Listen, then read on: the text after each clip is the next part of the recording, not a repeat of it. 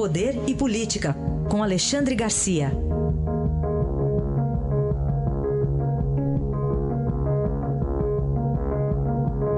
Alexandre, bom dia. Bom dia, Raíssa. Bom dia, Carolina. Bom dia. Alexandre, eu queria pedir para começar que você comentasse um cardápio aqui que eu vou dar. Eu não vou me alongar muito, porque senão a gente fica até amanhã lendo.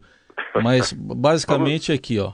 É, bobó de camarão, camarão à baiana, medalhões de lagosta com molho de manteiga queimada, bacalhau a gomes de sá, frigideira de seri, moqueca, tem a capixaba e tem a baiana, e vinho tem que ser vinho que tenha pelo menos quatro premiações internacionais. Quem paga a gente já sabe, mas o seu comentário, por favor. Eu, eu tô é, salivando aqui. É. Eu também gostaria. Mas olha só que coincidência. O custo disso vai ser 1 milhão 340 mil. É uma triste coincidência para mim, porque foi exatamente esse valor que a Receita Federal me tirou no governo Lula, na tentativa, segundo o ex-secretário da Receita, eh, Everardo Maciel, de que eu calasse a boca. Né? Inventaram que eu tinha que pagar na minha pessoa física tudo que paguei na pessoa jurídica. Não tem nenhuma sonegação, é, é, só que eu deveria ter pago na pessoa física, não na jurídica, então paguei de novo e com, e com, é, e com multa e com não sei mais o que, mas paguei. Posso falar porque paguei. E a coincidência é que dá essa aqui. Será que é isso que eu estou pagando, meu Deus do céu? É, é, incrível. Bom, felizmente, uma representante de São Paulo, a, deputada Carla Zambelli, do PSL, está entrando hoje com uma ação popular que o Supremo vai ter que explicar para que tudo isso, né? Que, que ou se são glutões ou, ou só tem gente gourmet, claro, lá dentro. Agora, isso seria grave se não fosse secundário, porque o mais grave para quem conhece Brasília, para quem já deu uma voltinha por Brasília, são os palácios faraônicos construídos pelo Poder Judiciário. Enquanto o Poder Executivo está pagando aí aluguel de prédio que não consegue comprar, o Judiciário construiu coisas maravilhosas. Superior Tribunal de Justiça, o, o, o, aumento do tamanho do Supremo, até a própria Procuradoria-Geral da República, que é uma joia arquitetônica. Né? Uh, será que é necessário isso quando as pessoas ficam penduradas na justiça esperando decisões? Ou ficam decepcionadas com decisões da justiça. Agora, mais essa decepção aí com esse cardápio maravilhoso, maravilhosamente caro, né? é, que é uma proposta numa, numa licitação é, digital que o, que o Supremo está propondo. Alexandre, na semana passada, o Conselho de Administração da Petrobras é, aventou a possibilidade de vender oito refinarias, mas sem estimar um valor. Ainda assim, é uma boa notícia?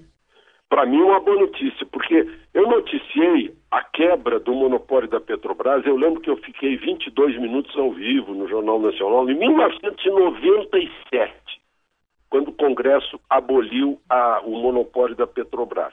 Faz 22 anos e o monopólio continua. Continua o cartel, porque só tem um produtor além da Petrobras. A Petrobras é, é que estabelece o preço da, da entrega do combustível para as uh, distribuidoras. Né?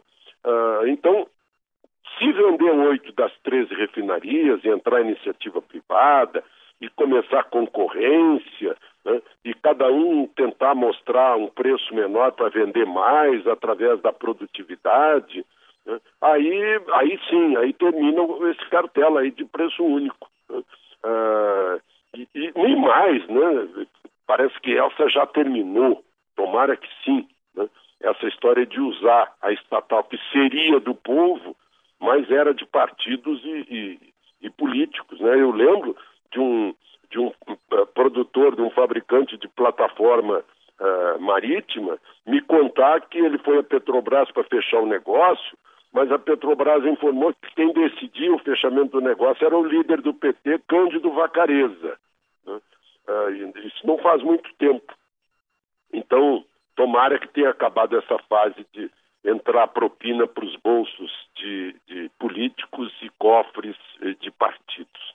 Agora, só para lembrar, né, está vendendo refinaria. Não pode, não pode vender o, pet, o petróleo que está embaixo da terra continua sendo da União, está escrito na Constituição. riqueza de subsolo é da União Federal. Então, não, não confundamos as coisas. Tudo bem. Alexandre, é, e uma revelação que foi trazida ontem pelo Estadão, para você comentar também aqui pois é. conosco, é. sobre os empregos, né? Mudaram. Eu acho que funciona, nisso que o Estadão mostrou, funciona como um alerta para todo mundo, os, os jovens, as novas gerações, os que vão se preparar para uma determinada uh, atividade, né? chama a atenção daqueles que também, daqueles que estão desempregados aí, que são 12, 13 milhões de desempregados. Eu acho que tudo isso eh, tem atenção voltada para esse, esse alerta do Estadão, mostrando que há novos empregos, novas atividades, né, que não são nem emprego, não se caracterizam como um emprego tradicional. São quase 4 milhões de autônomos trabalhando no iFood e no Uber, né, com um vínculo diferente ao tradicional vínculo empregatício. Como o Estadão mostra, isso dá 35 vezes a, o número de funcionários da maior estatal, da estatal que tem mais funcionários, que tem 109 mil, que são os Correios.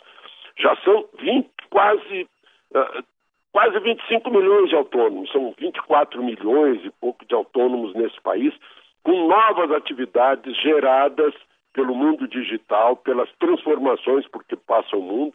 E é bom lembrar também que algumas atividades foram extintas. Né?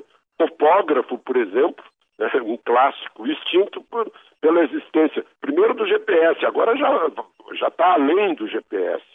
Então, é um alerta para a gente olhar para frente na hora de, de buscar uma atividade, principalmente aqueles que estão são jovens, estão buscando atividades, eles devem, devem estar mais atentos do que a gente às transformações do mundo digital.